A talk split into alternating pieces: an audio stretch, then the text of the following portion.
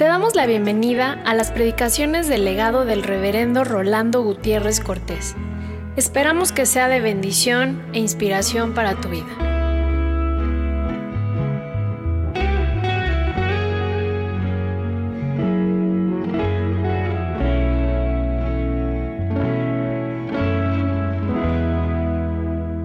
Dios es amor. Tito 3 del 4 al 7, que dice así, pero cuando se manifestó la bondad de Dios, nuestro Salvador, y su amor para con los hombres, nos salvó, no por obra de justicia que nosotros hubiéramos hecho, sino por su misericordia, por el lavamiento de la regeneración y por la renovación en el Espíritu Santo, el cual derramó en nosotros abundantemente por Jesucristo nuestro Salvador, para que justificados por su gracia, viviésemos a ser herederos conforme a la esperanza de la vida eterna. Y en 1 Corintios 12, no quiero hermanos que ignoréis acerca de los dones espirituales. Sabéis que cuando erais gentiles, se os extraviaba llevándoos, como se os llevaba a los ídolos mudos. Por tanto os hago saber que nadie que hable por el Espíritu de Dios llama anatema a Jesús, y nadie puede llamar a Jesús Señor sino por el Espíritu Santo. Ahora bien, hay diversidad de dones, pero el Espíritu es el mismo. Y hay diversidad de ministerios, pero el Señor es el mismo. Y hay diversidad de operaciones, pero Dios que hace todas las cosas en todos es el mismo. Pero a cada uno le es dada la manifestación del Espíritu para provecho, porque a este es dada por el Espíritu palabra de sabiduría, a otro palabra de ciencia, según el mismo Espíritu, a otra fe por el mismo Espíritu y a otro dones de sanidades por el mismo Espíritu, a otro el hacer milagros, a otro profecía, a otro discernimiento de espíritus, a otro diversos géneros de lenguas y a otro interpretación de lenguas. Pero todas estas cosas las hace uno y el mismo Espíritu, repartiendo a cada uno en particular como Él quiere. Porque así como en el cuerpo es uno y tiene muchos miembros, pero todos los miembros del cuerpo, siendo muchos, son un solo cuerpo, así también Cristo. Porque por un solo Espíritu fuimos todos bautizados en un cuerpo sean judíos o griegos, sean esclavos o libres, y a todos se nos dio a beber de un mismo espíritu. Además, el cuerpo no es un solo miembro, sino muchos. Si dijera el pie, porque no soy mano, no soy del cuerpo, por eso no será del cuerpo. Y si dijera la oreja, porque no soy ojo, no soy del cuerpo, por eso no será del cuerpo. Si todo el cuerpo fuese ojo, ¿dónde estaría el oído? Si todo fuese oído, ¿dónde estaría el olfato? Mas ahora Dios ha colocado los miembros, cada uno de ellos, en el cuerpo como Él quiso. Porque si todos fueran un solo miembro, ¿dónde estaría el cuerpo? Pero ahora son muchos los miembros, pero el cuerpo es uno solo. Ni el ojo puede decir a la mano, no te necesito, ni tampoco la cabeza a los pies, no tengo necesidad de vosotros. Antes bien, los miembros del cuerpo que parecen más débiles son los más necesarios, y a aquellos del cuerpo que nos parecen menos dignos, a estos vestimos más dignamente, y los que en nosotros son menos decorosos, se tratan con más decoro. Porque los que en nosotros son más decorosos no tienen necesidad, pero Dios ordenó el cuerpo, dando más abundante honor al que le faltaba para que no haya desavenencia en el cuerpo, sino que los miembros todos se preocupen los unos por los otros. De manera que si un miembro padece, todos los miembros se duelen con él. Y si un miembro recibe honra, todos los miembros con él se gozan. Vosotros pues sois el cuerpo de Cristo y miembros cada uno en particular. Y a unos puso Dios en la iglesia, primeramente apóstoles.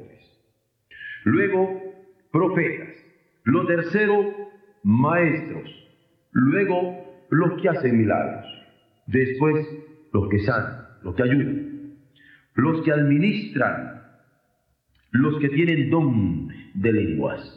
Son todos apóstoles, son todos profetas, todos maestros, hacen todos milagros, tienen todos dones de sanidad, hablan todos lenguas, interpretan todos. Procurad pues los dones mejores, mas yo os muestro un camino aún más excelente. Dios nos bendiga en la meditación de su santa palabra. Dios es bueno, sabemos que Dios es bueno, y por ello ha manifestado su bondad, derramando en nosotros abundantemente su Espíritu Santo, porque sabemos que toda la creación gime a una, y a una está con dolores de parto hasta ahora, y no solo ella, sino que también nosotros mismos que tenemos las primicias del Espíritu, nosotros también gemimos dentro de nosotros mismos, esperando la adopción, la redención de nuestro cuerpo. Dios por su gracia nos ha dado fe. La fe es un don de Dios. Dios por su gracia nos ha dado su naturaleza. Dios es amor. Dios por su gracia nos ha dado esperanza, una esperanza que no nos avergüenza. Y por la fe es que decimos, creo en Dios Padre, creo en el Hijo y creo en el Espíritu Santo. Pero por la naturaleza de su amor, creemos en la comunión de los santos. Y por la esperanza creemos en la resurrección del cuerpo y la vida perdurable. El credo de los apóstoles atiende básicamente nuestra creencia sobre el Padre, el Hijo y el Espíritu Santo. Atiende básicamente nuestra creencia trinitaria mostrando que la íntima unidad del Padre, el Hijo y el Espíritu Santo es nuestra salvación. La íntima unidad de la Trinidad es nuestra salvación, porque en el amor del Padre, la gracia del Hijo y la comunión del Espíritu Santo nos movemos, sabiendo que no hay reconciliación con el Padre si no es por Jesucristo su Hijo, ni hay comunión con Jesucristo su Hijo, sino es por el Espíritu Santo. Todo lo que el Padre hace en el mundo es por medio de Jesucristo. Así dice el apóstol en su Evangelio. Todas las cosas por Él fueron hechas y sin Él nada de lo que ha sido hecho fue hecho. Y lo que Jesucristo, nuestro Señor, hace en nuestras almas es por el Espíritu Santo que da testimonio a nuestro espíritu de que somos hijos de Dios. Y si hijos, también herederos. Herederos de Dios y coherederos con Cristo, si es que padecemos juntamente con Él, para que juntamente con Él seamos glorificados. Distingamos. Hay inspiraciones humanas, pero hay acciones divinas. Hay intuiciones que tenemos como hombres, hay impresiones, hay imaginaciones místicas que no ha de confundirse con el Espíritu Santo. Porque ni las intuiciones, ni las impresiones, ni las imaginaciones místicas nos regeneran y hacen herederos de la vida eterna en Cristo Jesús, Señor nuestro. Hay cualidades del espíritu humano que también reconocemos. Y hay estados de nuestra conciencia que se cultivan en disciplinas de ciencias humanas muy distintas al Espíritu Santo, que convenciéndonos de pecado, que convenciéndonos de justicia, que convenciéndonos de juicio, nos guía a toda verdad, porque no habla de sí mismo, sino lo que oye del Padre, para recordarnos todas las cosas que han sido reveladas en nuestro bien. Cada cristiano, al afirmar creo en el Espíritu Santo, implica creer en su obra de arrepentimiento al redarguirnos de pecado.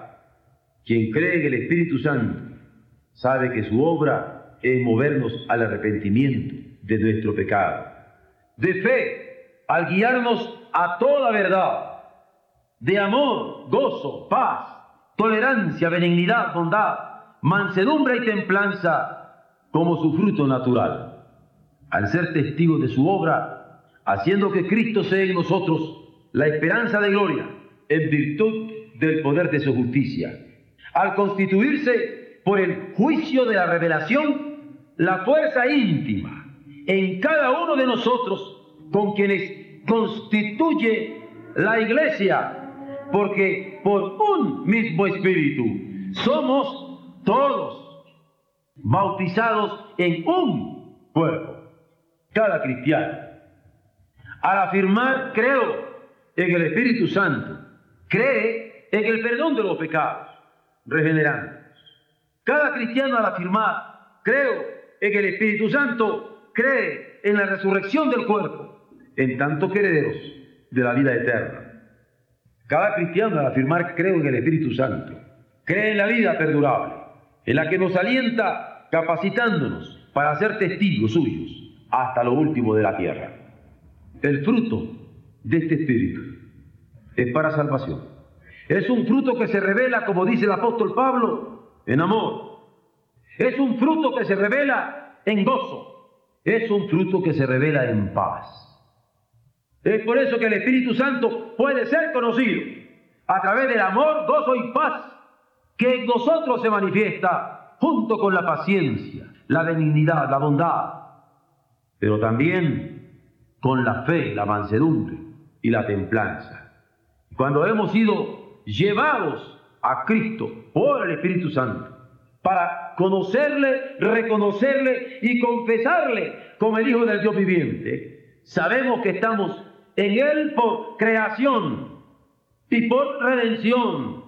Y nos percatamos de cómo somos una comunidad de amor, una comunidad de gozo y de contento, una comunidad de paz, una comunidad de paciencia, una comunidad de benignidad, bondad, una comunidad de fe, mansedumbre y templanza. Porque el fruto del Espíritu se manifiesta no solamente en una vida personal, sino en todo lo que Dios alcanza a través de ella.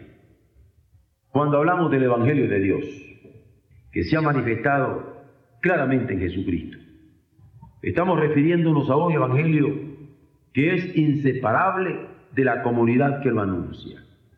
Porque una vez que el Evangelio ha sido asimilado en lo íntimo, una vez que el Evangelio ha sido incorporado en lo íntimo, una vez que el Evangelio ha sido asimilado e incorporado en cada una de las relaciones en las cuales nos movemos, y más aún, una vez que se comienza a manifestar a niveles de comunidad, el anuncio natural de parte de la comunidad es el Evangelio mismo.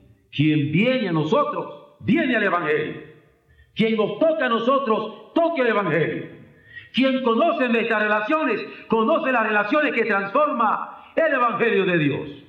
Cristo, que es Señor, domina nuestra mente. Cristo, que es Señor, domina nuestros sentimientos. Cristo, que es el Señor, domina nuestras decisiones y comienza a revelarse paso a paso. De tal manera que Cristo, nuestro Señor, al dominar nuestras decisiones, sentimientos y mente, se torna en vida, que todo el mundo puede palpar, porque Dios nos la ha dado como una nueva creación y nos permite pensar con novedad, sentir con novedad, decidir con novedad, en una regeneración permanente, con una nueva visión. Es la regeneración de su gracia que comienza a actuar en nosotros. Es así que el Evangelio penetra en la vida de una persona. Es así que el Evangelio penetra y comienza a afectar cada una de sus relaciones y se vence el individualismo.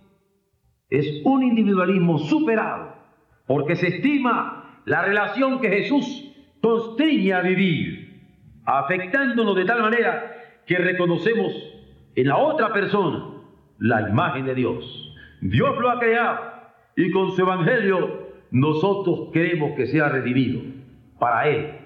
Ambos hemos sido creados por el mismo Dios y no queremos lastimar la imagen de la otra persona, en quien reconocemos la imagen del mismo Dios que tenemos por común creador. Por eso no podemos ni satanizar al prójimo, mucho menos desahuciar al prójimo cuando creemos en el Espíritu Santo. Es más, reconocemos la imagen de alguien que también ha sido redimido por la sangre de Jesucristo, porque Cristo Jesús vino al mundo para salvar a los pecadores. Y no vamos a lastimar la imagen de esa otra persona, por la que Cristo, nuestro Señor, ha muerto.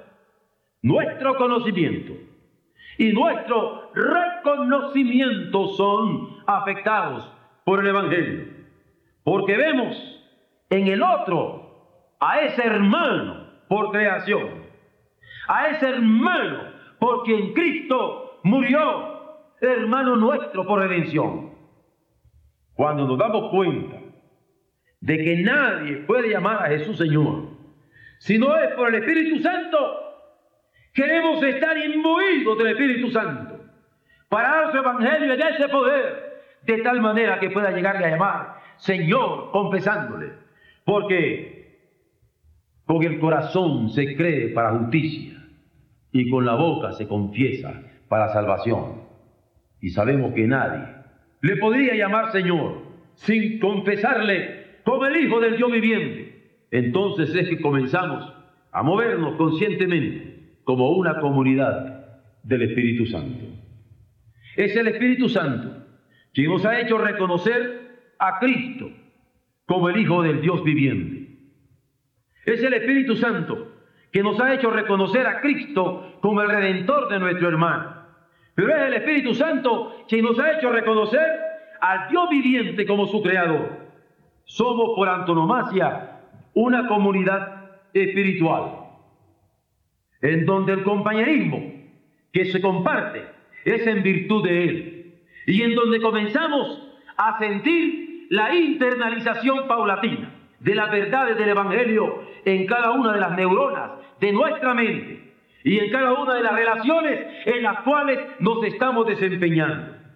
Ya no digamos la reubicación, la jerarquización de valores, en donde el reino de Dios es fundamental para cada uno de los elementos con los cuales vivimos.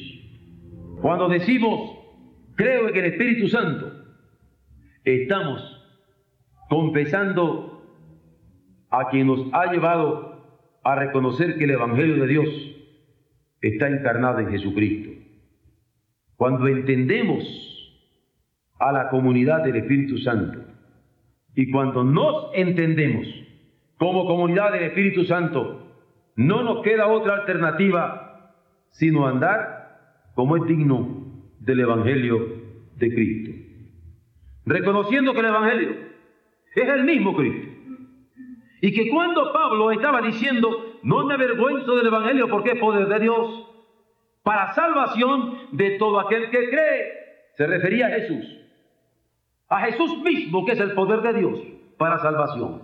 Él permite que mi mente sea salva de malos pensamientos. Él permite que mi corazón sea salvo de malos sentimientos. Él permite que mi voluntad sea salvo de malas decisiones. Por eso no se avergüenza del Evangelio. El apóstol Pablo. Era el poder de Dios para salvación, pero la identificación del Evangelio estaba en la identidad de Jesús. El Evangelio de Cristo es proclamación. Cuando estamos invitando a que se oiga el Evangelio de Cristo, le estamos invitando a la proclamación que Él nos ha encargado a nosotros. Cuando Jesús, al final de su ministerio terrenal, está dando lo que conocemos con el nombre de la Gran Comisión, por tanto, id, haced discípulos a todas las naciones, bautizándolos en el nombre del Padre, del Hijo y del Espíritu Santo, estaba haciendo referencia a Él mismo, porque sabía que los suyos habían de ser testigos de Él, de lo que habían visto, de lo que habían sentido y palpado con sus propias manos, testigos de lo que ahora podían encarnar de parte de sus enseñanzas, o en el poder del Espíritu Santo la habitación que por la fe habrían de tener cada uno de ellos en sus propios corazones. Estos discípulos pueden bautizar, bautizar como enviados del Padre, reconociéndose criatura de Él, bautizar como enviados del Hijo, reconociéndose redimidos por Él, bautizar como comunidad del Espíritu, porque Él los ha guiado a la verdad del Hijo y del Padre. Por eso pueden encarnar el Evangelio de Dios, que es alegría para el mundo, que es alegría para las naciones, que es alegría para las familias, que es alegría para todas las relaciones personales que sí, que quiso venir a redimir. Nosotros somos conscientes de la gran tristeza que vive el mundo, en muchas ocasiones del dolor inexplicable que les acosta. Pero somos conscientes del vacío en que vive tanta gente. Y causa lágrimas el que haya tantas personas vacías que ya no conocen lo que es el contento, el gozo, que no lo han podido compartir, pero ni en su familia, el gozo, el alborozo que da la salvación. Y por eso creemos en la proclamación del Evangelio, a que el Espíritu Santo nos lleva. Y creemos en la enseñanza. Cuando Jesús le dice a sus discípulos que no solo habrían de proclamar el Evangelio, sino también enseñar, es porque quería que enseñaran a guardar todas las cosas que él había mandado, una a una, sin ningún temor, porque él estaría con ellos todos los días hasta el fin del mundo. Jesús sabía perfectamente que el temor haría presa de sus seguidores, pero le da la consolación y la seguridad de que estará con ellos, para que el temor no fuera a inhibirles de ser testigos de su gracia de una manera denodada. Por eso, la enseñanza ha de ser tan clara como se recibe de parte de Dios, revelada en su palabra escrita. Creo en el Espíritu Santo para proclamar y enseñar a Jesucristo, pero lo creo porque es vida. Jesús manda, además de proclamar y enseñar, a vivir el Evangelio. Como dice el apóstol Pablo, tenemos este tesoro en vaso de barro, para que la excelencia del poder sea de Dios, no de nosotros, que estamos atribulados en todo, mas no angustiados, en apuros, mas no desesperados, perseguidos, mas no desamparados, derribados, pero no destruidos, llevando en el cuerpo siempre por todas partes la muerte de Jesús, para que también la vida de Jesús se manifieste en nuestros cuerpos. Jesús quería que aún gente como los corintios, conocidos a través de la historia como eminentemente carnales, supieran que el Evangelio era para vivirse. Porque vivir el Evangelio es vivir en Cristo. Y si eso se da, entonces se puede entender que no importa que se esté atribulado en todo, porque no se está angustiado. El Espíritu Santo inspira a su iglesia a que muestre por todas partes la muerte de Jesús, de tal manera que su vida se manifieste entre todos sus seguidores. Cuando hablamos del Evangelio de Cristo y de Cristo como el Evangelio de Dios, hablamos de un Evangelio que ha de ser no solo proclamado y enseñado por nosotros como iglesia, sino vivido conscientemente, íntima, concretamente por cada uno de nosotros. Esto nos da la bondad de vivir equilibradamente. La bondad de vivir con templanza, que es uno de los elementos con el cual se reconoce el fruto del Espíritu. Y es que el Evangelio, la fe en Cristo, ha de vivirse con templanza como Cristo vivió. Cuando se vive con templanza, la benignidad aflora. Nadie que se precie de encarnar el Evangelio de Dios va a desconocer la bondad de la templanza y del imperativo de la benignidad que el Evangelio encierra para ser vivido por los seguidores. Hacia allá nos lleva nuestra confianza plena en la revelación de Dios. Pero la comunidad del Espíritu Santo, en quien creemos, es la iglesia. Y por eso ese compañerismo espiritual es para nosotros tan santo. Es merecer tener conciencia de la medida en que somos comunidad del Espíritu. Tener conciencia de la medida en que somos comunidad del Espíritu, en tanto que iglesia de redimidos.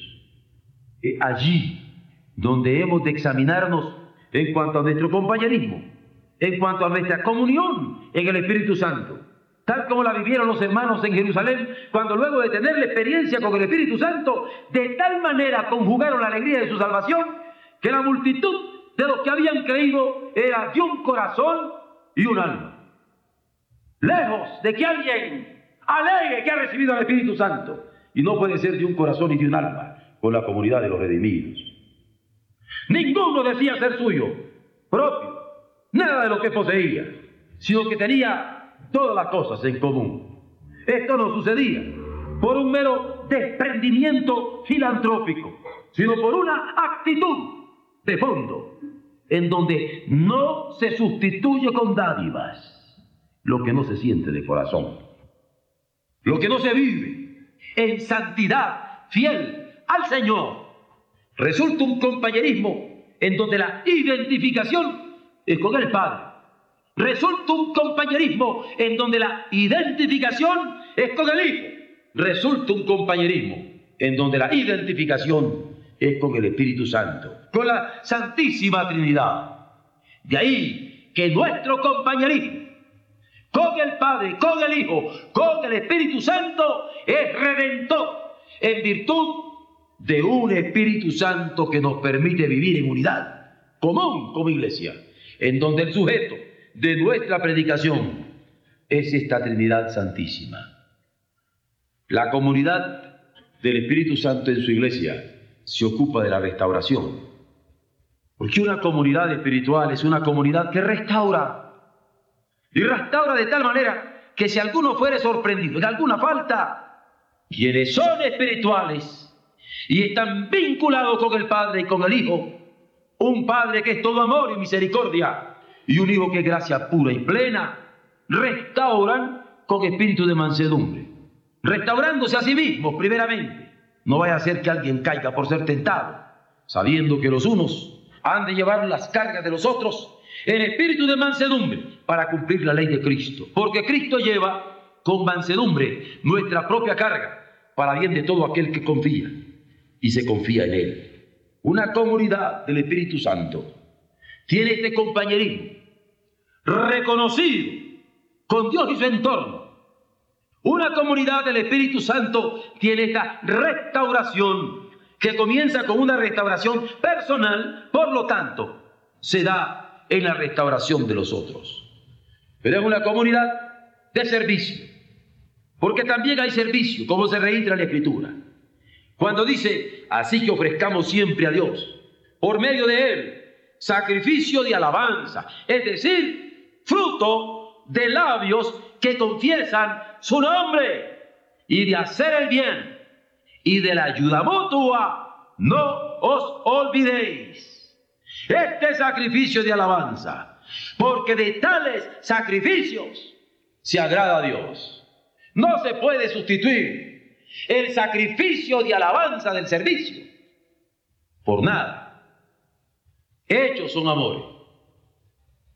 Cuando entendemos que el culto a Dios es ayuda mutua. Cuando entendemos que el culto a Dios es ayuda fraternal, nuestro culto se enriquece con un sentido de sacrificio, porque a nivel voluntario entregamos y nos entregamos para honrar a Dios con nuestro comportamiento.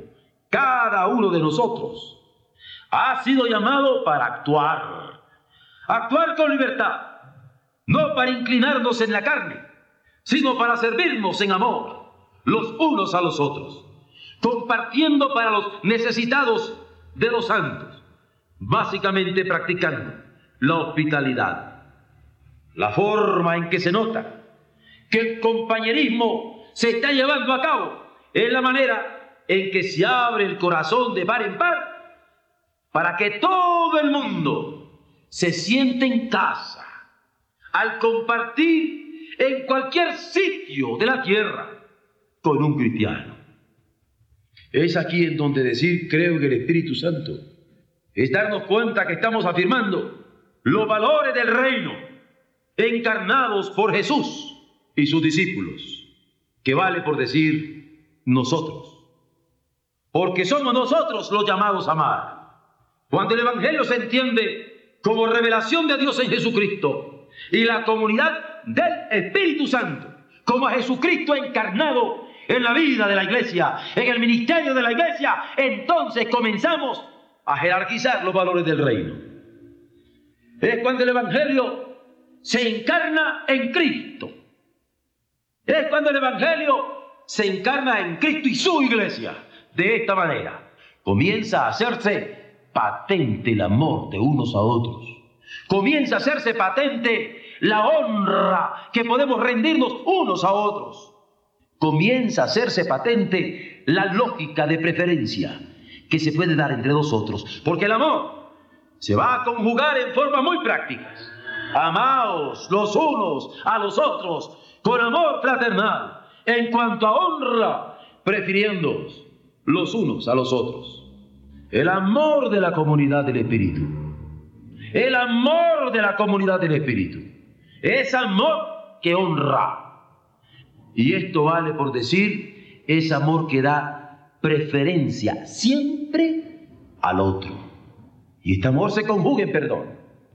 Porque además de amor se va a dar el valor del perdón. Porque con el perdón comienza a mostrarse la bendición. Quien me odia recibe la bendición de mi perdón. Incluso si habló mal de mí o me maldice. Es así que se cumple la palabra cuando dice, bendecid a los que os persiguen. Bendecid y no maldigáis. Es perdón que insiste en bendecir, jamás en maldecir. Es una tremenda jerarquización de valores. Amar perdonando para reconciliación. Porque el amor y el perdón se suceden en forma natural. Y la reconciliación es la forma en la cual desemboca este amor y este perdón, porque se restituyen las relaciones quebrantadas por el odio y el desprecio o por la maledicencia de alguien. En la reconciliación Jesús nos da la oportunidad de ser sus embajadores, pues si Dios rogase por medio nuestro que se aceptase esta restitución. De nuevo llama la atención que es todo un reto para los hermanos de Corinto, quienes reconocidamente carnales son desafiados a ser embajadores de reconciliación, ser embajadores de esta restitución de situaciones rotas. Es la comunidad del Espíritu que en amor, perdón y reconciliación van a darse en justicia, porque solamente cuando se ama, se perdona y se restituye la reconciliación, se entiende el desglose de la jerarquización cuando se demanda justicia. Se escucha como un eco la palabra de Jesús. Cuando en el sermón de la montaña decía, bienaventurados los que tienen hambre y sed de justicia, porque ellos serán saciados. Él quería que la justicia fuera normativa de los hombres y que la justicia del reino gravitara como una plomada en la vida de los seguidores. Porque si vuestra justicia no fuere mayor que la de los escribas y fariseos, no entraréis en el reino de los cielos. Esperaba que sus seguidores tuvieran hambre de vivir bajo la plomada de la justicia del reino, que tuvieran sed de vivir bajo esta normatividad. Decir creo que el Espíritu Santo es creer en ese extraordinario valor, caro, para nosotros hoy el valor de la paz. Y a jerarquía de valores. El amor, el perdón, la reconciliación y la justicia van poniéndose en nuestro lugar de tal forma que nuestros corazones se ensanchan tranquilamente sin importar los problemas del entorno, porque se tiene paz. Paz que el mundo jamás puede comprender. Paz en donde podemos entender, no paguéis a nadie mal por mal. Procurad lo bueno, estad en paz. Procurad lo bueno delante de todos los hombres, estad en paz. Procurad lo bueno delante de todos los hombres, si es posible, en cuanto dependa de vosotros, estad en paz con todos los hombres. Es decir, cuando decimos, creo en el Espíritu Santo, con toda la iglesia de los redimidos a través de los siglos, nos damos cuenta que subyace en esta comunidad el espíritu de mansedumbre. Y en este espíritu nos percatamos que el Evangelio es inseparable de la comunidad que lo anuncia. El Evangelio es Cristo, pero Cristo habita por la fe en cada uno de nuestros corazones.